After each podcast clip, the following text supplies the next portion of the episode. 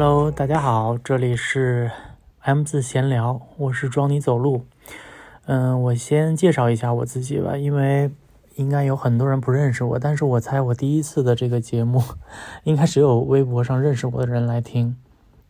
我曾经，呃，因为写一个公众号比较红，然后他写的是某一个群体的，叫巴比太郎，然后后来就是因为有一些原因，他炸掉了。然后后来我就想说，要不要就。做一点新的东西，既然文字性的东西已经没落了，但是我希望能陪陌生的人像朋友一样，然后可以比较畅快的说话，所以就这个播客应运而生。然后它为什么要叫 M 字闲聊呢？其实就是有一期《康熙来了》。然后不是那个蔡康永看错了一个那个嘉宾面板上的字，上面写的 M 字开脚，然后他说 M 字闲聊，然后小 S 说 M 字闲聊是这样蹲着，然后他他比那个他经典的抽烟的那个 pose，然后蹲着他这样闲聊嘛，然后我当时觉得很好笑，而且我觉得就是这样。蹲得很开，然后比如说在马路边跟朋友聊天八卦什么的，就很像我想做的一个节目的方向。我希望在这里可以聊音乐，聊人生，聊我自己，然后聊很多八卦或者电影什么的都可以说。希望就真的很能像朋友一样跟大家陪你们上班或者睡前。或者是你想玩手机的时候，只是旁边有一个声音碎碎念。我希望我就是这样的一个角色。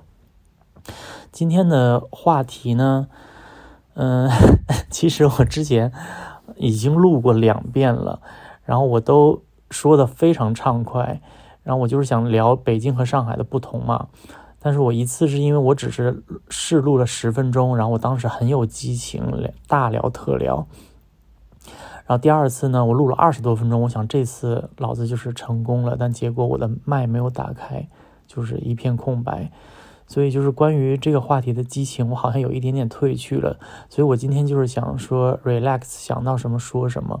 因为如果你让我尝试说这两个城市的不同呢，我只能从我自己的经历和和那个生活来体会他们到底有什么不一样。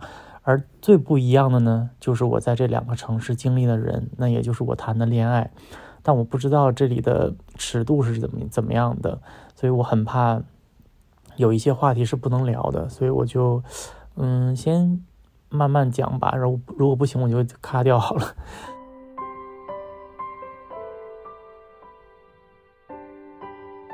嗯，我是二零。嗯，零八年和零九年，我当时我在上大学嘛，对我就是一个很老的人了。然后，嗯，我当时都来北京玩过。我记得我在我来北京玩的时候，我都非常向往这个城市，因为我毕竟是东北人。然后，大部分东北人当时选择的第一站肯定就是北京，因为离家也比较近。所以我一零年一毕业我就来了，当时大概只有二十三岁嘛。然后那个时候我有一个异地恋的对象。我还记得我在路上的时候，他就一直跟我聊天，他就说你想找一个什么样的房子啊，什么什么的，我就跟他大概说了一下，然后他还特别逗，他就是问的很详细，比如说你喜欢木的床还是铁的床，或者你喜欢什么样的柜子，他都问的很清楚。然后我记得我当时一到北京，我就借住在我朋友家。但当时那个朋友跟我并不是很熟，虽然我们现在一直到现在都已经是十几年的朋友了。然后当时其实我跟他不是很熟，我就敢借住在他家。然后但是还好我只借住了四天，然后那个远方的那呃对象就帮我找到了这个一个房子，然后全都是按照我喜欢的细节来布置的，所以我当时我就特别感动。而那个时候我们在一起也已经有一段时间了。嗯，住那那就是我的第一个家了，在劲松地铁站旁边。我一下我一到那个地方，我就觉得啊，是很有生活气息。然后旁边就是有菜市场啊什么的。我觉得北京好像跟我家那边也没有太大的不同，只不过就是可以坐地铁嘛。因为那个时候并不是每一个城市都有地铁。我当时对北京就是抱着非常多的幻想，我想那。我就是要大施拳脚在这里了，因为刚毕业的时候，你对未来真的有很多的期待。我以为我会有一个很好的工作，然后非常平稳的爱情，就一直在北京生活下去了。但是我到北京没有多久，我就嗯跟那个男朋友要分手了。但具体的原因我就在这里不说了。反正总之就是当时非常伤心，但是我怀着伤心的心情，我还是四处去找工作面试。我当时就觉得哇，北京也太大了，北京大到无边无际，而我当时那种绝望的心情也随着这个城市的无边无际变得也放得更大了。因为你在路上的时间很多，而且同时你要面试，心情非常紧张。然后这种混杂的心情下，我就是，而且又是烈日，因为那个时候刚毕业的时候都是夏天嘛。哎，面试了好几家以后，我已经浑身湿透了。但虽然那个时候跟他已经分手，但是我还是会给他传信息。我就说很辛苦啊，很累，很想你什么的。然后他也安慰我，给我打气，他说你一定要坚持下来。后来我就面试了一个在西直门的工作。我还记得面试的时候，他问我说你的期待薪资是多少？我说，因为我当时真的太年轻了，没有任何的心机。我就说能，嗯，够得上我的那个房租就行。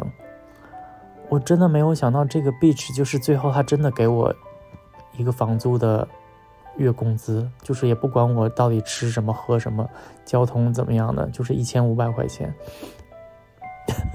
但我想能找到工作也很开心，毕竟是第一份工作。嗯，我还记得我第一天上班，我定了一个闹钟是七点二十分的。诺基亚的那个声音一响起，我就马上爬起来了，万念俱灰。因为西直门它那那个公司所在的一个地方是一个交通枢纽，就你你下了地铁以后，哇，那种人们互相穿插着走的那种繁杂的感觉扑面而来，那对于一个刚毕业的大学生来说就非常痛苦，就。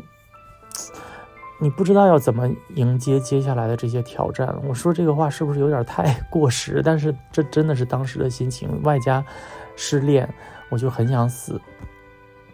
哦，然后我就去工作了。工作的时候我也心不在焉，嗯，但都我也可以胜任，因为它只是一个网站的时装编辑，它只要比如说搜集一些信息，然后你做一个主题在网站上，比如说你教读者如何的穿搭啊，或者这一季有什么。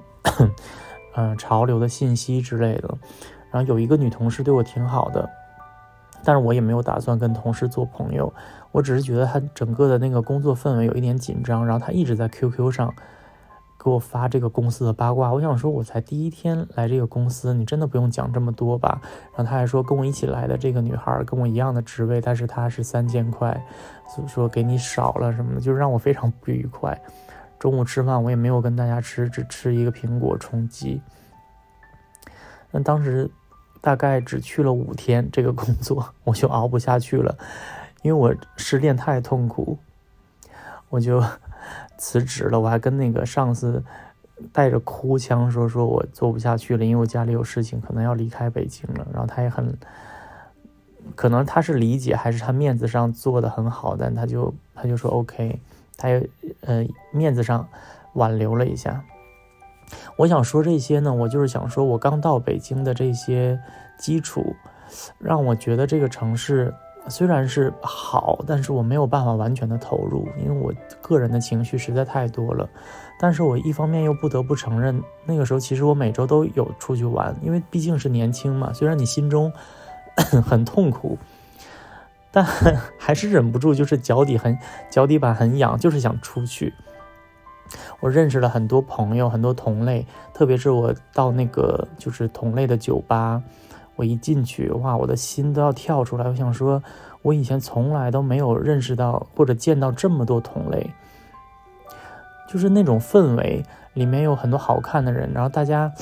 嗯，穿的又是五花八门的，不像现在。其实现在的，嗯，我们这个群体好像大家穿的都差不多，或者练身材啊什么。那个时候真的就是各种各样的美人，有穿白衬衫的，有的穿豹纹呐，有的也是穿背心，或者身材很好的，也有很瘦的，就是不不局限于一种面貌，所以就特别激动。我还记得我当时特别爱跳舞，跟朋友在里面狂舞，哎，就。哎，现在想到那个所谓的这个青春岁月，还是挺美好的。就是虽然怀揣着那个失恋的心情，然后再后来呢，我在我就再也没有工作，因为我就是没有办法完全投入到工作里面，就每天都非常难过。这就是我头半年在北京的生活，然后到过年的时候我就回家了。再到二零一一年的时候，我中中间去了一趟成都，因为跟这个话题没有关系，所以我把这个留到以后再讲。然后一我又从成都回到老家的时候，我面试了，嗯，一个沈阳的一个工作，老家的省会。因为我妹妹是学空乘的，然后我要陪她去面试，我就又来到北京，因为她来北京面试嘛。然后我就很无聊，我朋友就跟我讲说，你要不要也面试个工作？反正你闲着也是闲着。我说那好吧，我就去面试，结果也面上了，是一个图书编辑。但我做的很短，因为这个完全不是我感兴趣的东西，我可能拿它就是当跳板吧。然后正好当时也租了一个房子在汇新西街南口，这个是十号线吧，我记得一个三居室里面很小的一间。这个这个这间房呢，里面只有一个床垫，还有一个。嗯，衣柜没有了，没有其他的了。一共是一千一百块钱，我也觉得 OK，因为年轻的时候你也不会觉得很苦。但是我后来我再去面试了一个嗯电商的工作，然后这因为他薪水比较高，我就去了。但是他却是在四惠东，四惠东，然后下了车还要再坐一个公交车，反正比较远。然后每天通勤来回的时间可能就是要三个小时了，加在一起非常远。因为通勤的时间加长的话，你对这个辛苦的程度就是会更加的加深。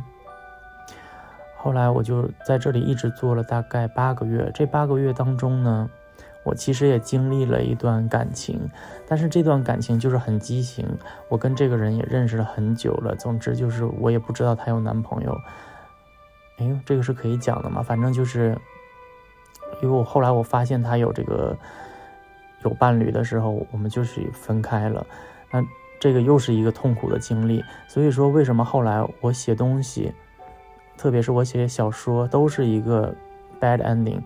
因为我的生命当中很难 经历一个非常开心的完完完整整的一段感情。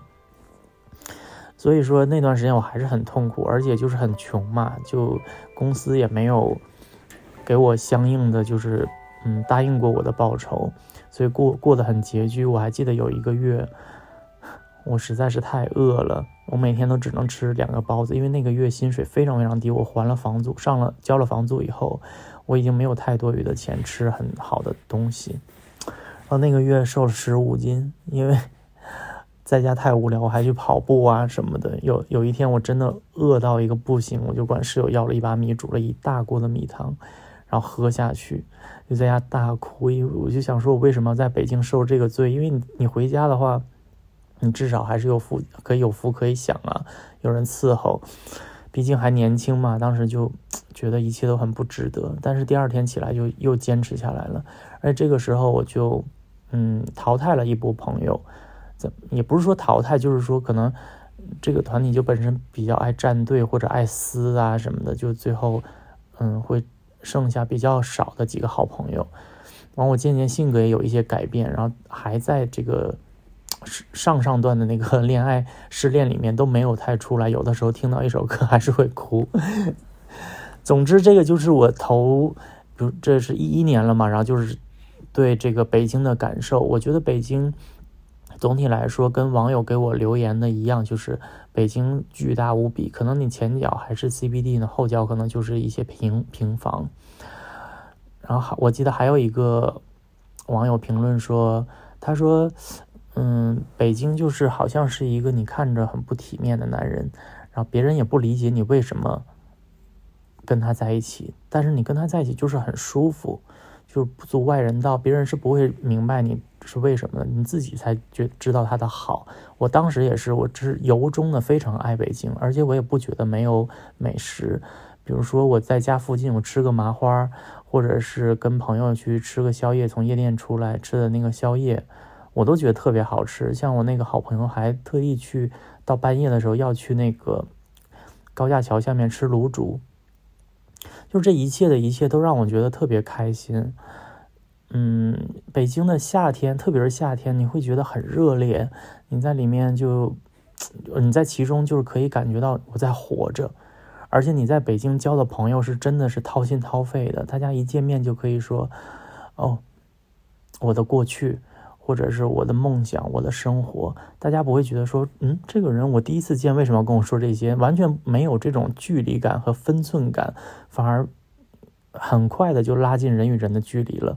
而且那个时候，我不知道是我的年代的关系，因为毕竟一一年也已经是十几年、十二、十一年前了，还是说，嗯，就是北京的魅力，就是你在北京好像比较容易谈恋爱，这个就也是我的。一个个人的想法，后来我发到网上，大家也说好像是比上海要容易恋爱一点，因为，嗯，按照常规，大家的想法就是说北京好像更接地气一些，因为它就是一个北方社会的一个氛围，大家的想法更想就是说，哎，有个人定下来吧，或者怎么样。但是随着时代的发展，我不清楚它会不会越来越浮躁一些，可能也。对于小朋友来说，好像没有那么难，容易谈恋爱了。后来，嗯，一二年的时候，我就离开了这个公司，我还去上海玩一圈。我还记得我当时去上海的感受，那个时候是我第一次去上海。嗯，我对上海的感受就是不像现在的感受，就当时我是觉得好像。还没有对比那么明显，只是觉得上海是时髦的，但是更多的是比较古的东西也很多，比如说那些小的巷弄，还没有像现在一样那么多的咖啡馆，但还是觉得整个天气啊什么的还是很舒服的，高楼大厦都很多，就能逛的地方也多，比如说静安寺、新天地这些都有你可以买到东西的地方，买手店也很多。然后确实上海也比较时髦，大家穿的也很漂亮。嗯，一二年我就回家休息了一段时间以后呢，有一天我在网上有人给我留言，是在博客上，他就说我可不可以加你 QQ，因为我们是见过的。我就说你是谁，他就说我是谁谁的朋友，我就想哦，我在夜店见过他一次。我就加了，加了以后他就聊天，跟我聊天，他就说你在哪里啊？我说我在老家，我说我马上就要投入到那个工作，因为我当时在省会，我们那儿的省会面试了一个公司，我记得，嗯，一个月也有四千多块吧，因为在东北来说，特别是一二年，你能有这个薪水，其实还挺不错的，我个人认为啊，因为毕竟很久以前了。然后他就说你的薪水有多少啊？我是希望你能能来给我工作。是一个香港人，而且我们是在夜店认识的。他只是对我有一面之缘，就是你你你们能能懂那种感觉吗？就是北京的这种魅力，大家就是各种各样的人都交织在一起。你很可能触手可及的人群是一个你圈子以外的人，比如说像。特别是我们这种小一点的群体，你更可能会接触到你不可能认识的人，比如说明星啊、唱歌的艺术家啊什么的。在北京，真的就是所谓的鱼龙混杂。他是一家买手店的老板，他就说：“你能不能来给我工作？”我就说：“那我已经找到工作了呀，而且是一个很大的公司，它是一个集合的品牌。然后当时，呃，国产的设计。”服装品牌都还在兴起当中，还是前景挺好的。他说：“那他们给你多少薪水嘛？”我就撒了个谎，我说六千。他说：“那我给你八千，你来北京帮我。”我我就想八千哎，因为对于一个二十四五岁的人来说，二十五岁了吧？我那个时候对二十五岁，八千块还是挺多的。我就说：“那我过去跟你聊一聊吧。”我就大概隔了几天，我就又去北京了。然后我们见面聊的都挺好的，我就把这个工作定下来了。因为他在买手店当他的助理，只要比如说在店里接待一下客人啊，但大部分就是在网站上不或者是在那个邮件用英文给他跟那个供应商订货，然后要样，就帮他处理一些这种杂事。但当时就挺开心的，因为你的经济收入上了一个台阶，你对生活的感触就不一样了。所以我当时就更加的爱北京。我觉得那我就是要在北京扎根了，而且我要在这里买房子，因为我觉得八千已经挺多的了。那个时候就会开始有存款了嘛。后来就是有一些波折啊，就是公司会老板们打架啊什么的，然后我就又跳了一家公司，嗯，是一个买手，也是一个买手买手店，然后但是他是要需要自己进货的那种，我就在那里当买手，但是薪水也没有变，但是有一些灰色收入，大概也能到一万多块。这个我就觉得我在北京真的是开始顺风顺水起来。对北京的感受也变了，因为我已经不再像以前一样买一些比较便宜的衣服了。因为我本身就是很爱买衣服的人，就开始买一些稍微有点牌子的东西，还甚至可以接济一下朋友，借借钱啊什么的。但是我发现从那个时候起就不太有，也可能是我比较封闭了吧，就是好像不太有谈恋爱的那个。资源了，我手里就是没有那么多资源。我还记得我也接触过一些有的没的人，但是我都印象不是很好。呃，甚至于这些人可能也幻化成各种各样比较搞笑的角色，在出现在过我的文章里面。嗯，北京反正当时就是所有的故事，就是差不多到二零一三年没有什么变化，但二零一三年底我就又谈恋爱了，但是我的。谈恋爱的对象呢是在上海，而且当时正好这个工作我也做厌了，因为这个工作特别累，有的时候要工作到三四点，每天回家的时候，我看见别人家的灯都已经 关关起又熄灭的那种感觉，还是挺孤单的。然后我就辞职也就走了，我想到上海再感受一下。然后一三年到一六年，其实我都在上海。可是我发现上海有一个最大的不同，就是我发现我没有办法像在北京时候那样，可以找一个非常，嗯，可以赚多一点的钱，但同时你又可以靠小聪明去做的事情。我有长达五个月没有找到工作，而且我把我的简历改来改去，就是找不到合适的。大公司自然不必说，要求是很高；小公司他对你的那个。桎梏也很多，所以你就会觉得好像合适的就特别少。后来就是当时的对象还帮我改简历，因为他是猎头，他就帮我改了很多。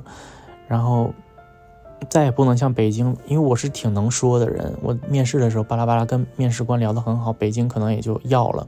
但是在上海，如果你没有一个真才实学的话，他们就不会要你。后来就是在一个。嗯，匡威旗下的一个公司来做他们的大区的调货的这么一个一个职位，但薪水特别低，我记得才四千多，这那这就比我之前少了一大半还多，我就觉得很有挫败感，而且每天都是围绕着那个 Excel 表格来做。特别是我做的一个 Excel 表格呢，它是那种按大区来的嘛，我的大区就是比较重要的两个区，所以我要第一一第一个做，然后它有各种公式啊，什么什么正负表之类的，然后我前面做做错了呢，后面所有的公式就是全是错的，所以后面大区的同事都会骂我，就是说你怎么回事啊，这个又错了，每天此起彼伏的对我的责备。我就心心灰，我还曾经在厕所里哭过。我想说，我怎么会这么失败？我还把电脑拿回家，我就想说，妈的，老子今天一定要攻克下来这个一三。我每天晚上都勤学苦练，但是我是一个白羊座，我就非常非常马虎，我总是有各种小的错误，然后让同事说我，但同事私下里对我却还不错。虽然我去的没多久，然后上海同事就说：“哦，你是东北人。”我们家里人都不太喜欢东北的，但你不一样。哎，我就觉得上海人的疙瘩就是从那个时候让我觉得好像有一点感触。后来，嗯，这个工作做了没有多久吧，大概有几个月嘛。我朋友就说：“你这么爱写东西，你为什么不来我们广告公司啊？你要不要试试我们公司的文案？”我就去了。去了以后马上就面试上了，因为他给我几个考题，我很快就写出很他们比较满意的文案，然后薪水就变六千多了。那六千多其实还是不够嘛，因为对于一四一五年来说，其实大家那个时候跟我差不多年纪的人都已经一万多块了。就是我之前的所谓的觉得自己的高薪水已经让被后面的人追平了，我的生活就比较没有那么开心。但是因为由于当时是有伴侣的情况下，而且我们同居嘛，可以 share 这个各种东西，所以就是也不觉得怎么样。然后当时我剧烈的发胖，就是有点放弃自己的外形了，因为真的是有点心宽体盘的意思，就感觉好像也。你的人生也就是这样，上班下班，嗯，我也不追求升职，然后有一个人就是可以互相照顾，已经挺好的了。但是我觉得我好像并没有很爱他，就是我们的生活极其的平淡。然后刚开始在一起的一年，可能还会吵点架啊什么的，后来就是完全没有，他就回家玩游戏，我就看电视啊、写东西之类的。就这样来到了一六年。一六年的时候，我最后我决定，我嗯，一五年的时候，我忘了说，一五年的时候我已经开始写公众号了。然后我的公众号呢，就是嗯，不敢特别夸张的说，但是当时确实是所谓的一炮而红，然后就开始接广告啊，也开始赚钱了。因为你钱一宽裕呢，你整个人的要求就不一样了。然后我当时就开始健身啊什么的。来到一六年，我就提了分手，因为我想回北京了。因为我在上海的生活其实没有什么体验，那几年除了跟同事，但同事大多还是挺有分寸感的。就这个是我在上海当时很少的几个体验。我还记得后来我不是发胖了吗？我嗯，当时已经一百六十多斤了，而且一百六十多斤是我不健身的时候。然后巴比太郎却已经红了，但我从来都没有发过照片。然后我上海的仅存的一个上海人朋友，就是上海当地人的朋友，他跟我说说，我有几个朋友还挺想见你的，他们都很喜欢你的公众号，要不要见一下？我说，嗯，我说我现在太胖太丑了，他们看到会失望的。他说，拜托，他们又不是看你的外形啦，就是喜欢你的文章啊，就是大家认识一下，你不能不交际啊，巴拉巴拉。我说好吧。我就去了，去了以后，明显感觉到他们那种上下打量的眼神。刚开始是有一些期盼，但一看到我的真人，就是马上那个眼神就暗淡下来，就很失望。然后整个这个酒局呢，也就算上我的话，就四五个人嘛，五个人。嗯，我朋友就说最后要走的时候，朋友就说啊，互相加个微信啊，做个朋友。然后我就把手机拿出来，有一个人加了，另外一个人就是说。啊，不用了吧，就是那种很表的语气。我当时在心心里就冷笑了，我心想太好了，我还不想加你嘞。就这样结束了整场的这个 聚会。呃，所以我对当时对上海人的 这个想法是不是特别好？因为我觉得好像没有特别友好对我，也可能是因为我是一个穷胖子吧。然后后面就是我不是开始健身啊、减肥啊，我就又瘦回原来的样子了。我也该跟当时的对象说拜拜，我就回到北京。那个时候呢，就是当你手里有一点点钱，然后你又是单身，然后你的状态各方面都挺好的，而且你还有所谓的一点点的名气，你多多少少会有一点意气风发的感觉。我当时有一个找了一个小朋友做我的室友，然后我们都是相处的也很好，住在一个，因为当时我要妥协他，他一定要住比较远，因为他说太贵他负担不起。我想说那住的远就远吧，我也不上班，我就在那里，嗯，一个比较远，那个叫什么叫草房？对，那个地方租了一套比较大的房子，也挺开心的。然后那个时候，一六年，我每一周都出去跟朋友玩，夏天夜店跳舞、喝酒，每天都喝得好开心。你觉得哇，这才是人生。以前都在干什么？前几年胖子的时期，根本就是在浪费生命。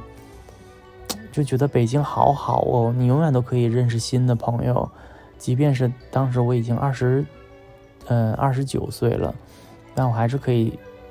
再次的掏心掏肺跟新朋友一起玩，这就是我对北京还是很有期待的一年。来到一七年呢，我就又有一些感受的不同，就是我发现我已经三十岁了，但是我没有可以谈恋爱的对象，也约会了一些人，但是大家好像刚不不会那么想要谈恋爱了，就是只想要 dating 或者是嗯再走走再看看，因为软件的流行，交友软件的流行呢，让所有的关系都变得非常的快速而迟疑，因为你的选择变多了。但这是我以后可能要聊的话题。总之呢，那个时候的北京就发生了一点点的变化。可是，一八年我就，嗯，哎，不对，是一七年底的时候我就认识了一个人。一八年的时候我们就在一起了，但在一起的时间不是很多，就大概八个月的时间吧。我们就，但是都好像彼此没有那么热烈的感情的感觉，也一起出国玩啊，还给我拍了很多漂亮的照片，但我就是没有特别大的感觉，只能是说是一个承上启下的概念，因为到那那那儿以后，我就在做计划要不要走了，嗯。一八年很快就快结束了嘛，然后哦结束了，然后来到了一九年。一九年的时候，一八年到一九年，其实我每个月都去上海玩。我当时对上海的渴求就又开始多了起来，因为我开始交到一些在上海的朋友，而且每次去上海都好开心。上海也是跟我一三年、一四年去的时候完全不一样了，变得非常时髦，遍地都是。嗯，喝咖啡的地方，然后各种买衣服和游玩的地方都非常多，我就觉得怎么会这么时髦？我一定要来体验一下，并且我本身又不是不上班，不需要上班，所以我就开始做这个打算了。但是在去上海之前呢，我就在路上，就在北京我取快递的路上，我就认识了一个男孩儿。我们就是在路上就看对眼了，然后立即就是打开软件，他就给我发那个信息，他就说刚才是你吗？我说是我，啊，然后他就说晚上要不要一起吃饭？我就 deal，就马上勾搭到了一起，过了一个很开心的五一假期。但是后来又发现他有男朋友，这一切的事情发展到这个节骨眼上，让我觉得我靠，我一定要走了，因为北京真的让我恶心到了。然后八九月的时候，我实在记不清是八月还是九月，应该是八月底，我就到了上海。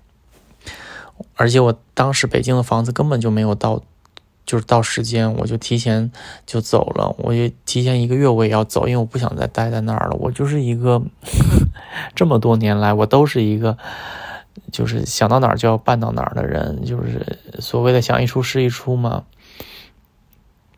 到了上海以后，我就忙着搬家，而且一定要找市中心的房子，就是在静安寺旁边。我找了一个房子，视野也很好。我就想，我是来享受生活的。嗯，而且其实你是一个新人，到一个新的城市来说，就是会有一些新的怎么说新面孔的福利，特别是在软件上，你会被推到它置顶的这么一个感觉的一个地方。就会有很多人，嗯，跟你 say hi，然后打招呼啊什么的。但其实这个时间也就维持一个月吧。然后把那个一个月过去了以后，我就慢慢沉淀下来。我发现，好像，哎，上海跟我想的不是特别一样，因为大家，嗯的那个整个的状态，嗯，跟北京真的完全不同。就是好像他更喜欢吊着，就是比我刚才说我一七年发现的那种。约会还不一样，就是大家那那种吊着，就是非常的漫不经心。因为上海好看的人太多了，大家身材也都练得很好，而且上海对身材的要求要更高一些，一定要 keep fit。就是那种都市爱情，好像只有在小说里面有。你想在上海遇到一个非常靠谱的爱情，真的有点难。嗯，我在上海，嗯，一九年的时候就真的 dating 到一个人。这个人他已经是年底了嘛，而且我记得当时我就计划要去伦敦玩，我就跟这个人已经嗯打的挺火热的了。后来就是也经历了一些不愉快，但我就是没有必要讲的这么细了，我怕大家不是很想听。总之就是上海的那种势力和虚荣，在这个人身上体现的淋漓尽致，你就能察觉到他，如果他要是交个。伴侣的话，他希望这个人是拿得出手的，然后也是能，就是帮助他的，就是在方方面面他要得到一些回报，而不是那种纯粹的爱情。我也能理解，就是一九年大家都已经三十出头的这个年纪的人可能更切实一点，但是上海的切实让我觉得很冰冷。这个就是我对这个城市的人的感触。后来我还接下来还认识认识了一些人，比如说我曾经面面过一个人，我每次面人我都觉得像面试，他面试我，我也面试他。他跟我说一件事，我觉得特别逗。他跟我说，如果我谈恋爱的话，一定要 A A。我说，那你不觉得 A A 这个东西特别伤感情吗？他说不啊。我说你跟跟你父母伤那个要 A A 吗？他说当然要 A。我们一起叫外外卖的时候也要 A。我说那你怎么提起呢？他说就是我发起这个外卖以后，就转发到我们的家庭群里，然后每个人点完以后把钱算好给我。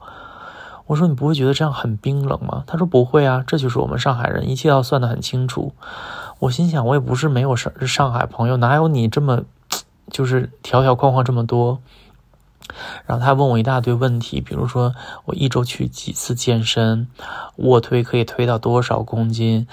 就是已经细节到让你觉得很匪夷所思。我到后面我已经完全是怀揣着一个，哇，好了，老子今天就是好不容易得到一个奇葩的标本，那我今天就是要采访到底，跟你奉陪到底。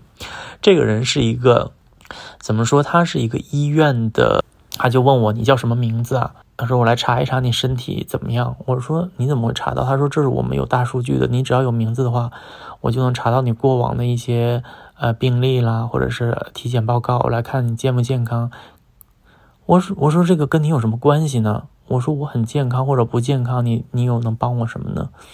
他就说没有啊，我就是想看看看你是不是健康。我说你是怕我有病吗？他说也不能这么说，反正就是特别别扭。我刚开始都是以一种很好的语气来来说的。我说这个不太好吧，至少还算是隐私。他说那有什么？就是。穷追不舍，即便是我顾左右而言他，他还是会要转过来，就一定要得到。我说你这个人真的很执着哎，我觉得我这个话已经说的比较明显了，可是他还是没有闻弦歌而知雅意，就是继续追着要。我说不给，他说你给一下怎么了？我都已经是直接拒绝他，他居然还是这样，我就有一点生气了。我就说你这个人真的非常看不懂别人的脸色。他就说我觉得你才奇怪。总之，就是我在上海真的遇到很多这样的，还有后来又 dating 过，至少有两个人真的就是很有那种感觉。然后他就有一个呢，他跟我说说他跟他男朋友刚分手，大概嗯半年多，他走不出来，然后他不要确定关系，但他又陪我过生日，给我做呃给我送我生日礼物，然后又请我吃饭，给我做饭干嘛的，但是就是不能确定关系。另外一个呢，就是他是我在北京认识的，但是他来到上海以后也有一些变化，就是我不知道现在的人为什么一定就是要再走走再看看。总之呢，也是因为好像有几句话没讲对就结束了。因为我当时好像说什么了，他我就说哦，我有一天跟他分享，我说我在路上看到一对年轻的男男小情侣，我觉得他们俩讲话很可爱。有一个男生说啊，你笑起来好可爱哦。我很喜欢，然后我就把这个小细节告诉他。我说我当时骑车经过，听到这么一句话，觉得他们还挺幸福的。他说我没有觉得怎么样，就是在街上这样，我觉得很不妥。我就觉得很冷漠，因为他很爱看书，又很爱《红楼梦》啊这些。我以为他是一个很有温度的人。然后到晚上，我就说，嗯，曾经有一个网友跟我讲说，她跟她男朋友的故事，最后就是很惨烈的分手，导致她身体上会有一些嗯病疾病，就是说她的没有办法有性生活啊什么的。然后给她讲，她就说，我不觉得有什么，就是这个人心理承受能力不行吧。我有点大致忘了她大概讲的什么，反正就是很冷漠的回答。我就没忍住，我说：“对于一个你这么爱看书的人来说，为什么你你你对情感或者是与他人共情的能力这么低呢？”因为我我讲的，其实我觉得我还是挺温和的，但是我讲到后面，我有一点生气，因为他就完全不做任何回应，所以我就有一点说的有点多了，他就一直都没有说话。他在我家睡了一觉，然后一大早就走了，然后就把我删掉了。反正总之。我 dating 的人，我都觉得好像，可能也是我自己有原因吧。总之，我在上海 dating 的人都不是很愉快。据说这个人后来又回了北京，可能他也觉得上海很让他失望吧，我也让他很失望。哎，就上海总的来说让我觉得我在上海的每一天我都很开心，就像我有的时候也会发微博，觉得上海好好哦，每天都有新的体验。可能你不知道什么时候哪个角落开了一家店，或者我骑自行车去健身的路上，我就可以看到很多好看的人。那种小路上啊，就很巴黎的感觉。但是就是人跟我没有办法很很对。那北京呢，城市是处处的不便利，又大，然后又大风天，冬天的时候很让人很没有办法出门。但是你又可以交到很可爱的朋友，也很可能有一段爱情，就是让人没有办法抉择，就是有一种鱼与熊掌不可兼得的感觉。直到我前段时间我又回到回到北京，因为我要在北京买房，我就看了一下，我就觉得，哎，我至少这个冬天我应该是没有办法在北京生活下去的，因为我的朋友们都说太冷了，不爱出来。要不是你大老远从上海来，我们都不会出来的。我就觉得北京也有一些很实质性的变化，它已经不再是我年轻的时候感受到的热血沸腾了。当然，我不。嗯，也不能说它没有它的魅力在，因为，嗯，还在北京的人还是离不开的。只不过我当下我就很想回上海，所以我就趁这个劲儿还没有下去的时候，我就想我赶紧把这些感受说下来。然后最后呢，我想到了我对北京、上海不同的这么一个感触吧，就是用一句比较形而上的一个。景来描绘这个两个城市的不同，就是在上海呢，你可以走个二十多分钟，你可能会遇到至少两三个路人，手捧着捧花，他们正在回家，就下班路上可能就买了一束花回家，想说点缀一下家里，也让自己感感受到生活更美好。但是在北京的夏天，你很可能在外面溜溜达达的。旁边的街景很可能就是也没有说很时髦，它就是一个很破的一些居民区。很宽阔的大马路上，你就会看到一些花农蹬着三轮车，然后三轮车上有几个大的红的桶，然后里面就是有一些荷花，他就只卖荷花。那个时候你挥汗如雨，就是汗水已经把你的 T 恤都染湿了，大家可以想象那个画面。但是你看到荷花的一刹那，你就觉得你已经在这个城市里体会到了一丝冰凉。这就是我对这两个城市感受的不同。就像我曾经，我朋友就说他来上海，觉得每一个人都太要了，太想证明自己了。但是在北京，他又觉得大家很 relax，但是又有点不上进，就是各有各的。那种精致的好，或者是那种躺平躺的好，都是有不同的那种感受的。所以，就像我刚才拿花来比喻的这两个城市的不同。那这一期的节目呢，应该就是这些内容了。希望我还有很快会能跟大家讲下一期的内容，也希望大家可以订阅我。然后跟我多多的互动，这样的话让我多知道大家的想法，我就可以录的更多、更好、更细一些，或者也给我提一些意见，因为毕竟这是我的第一期节目。那就祝大家晚安。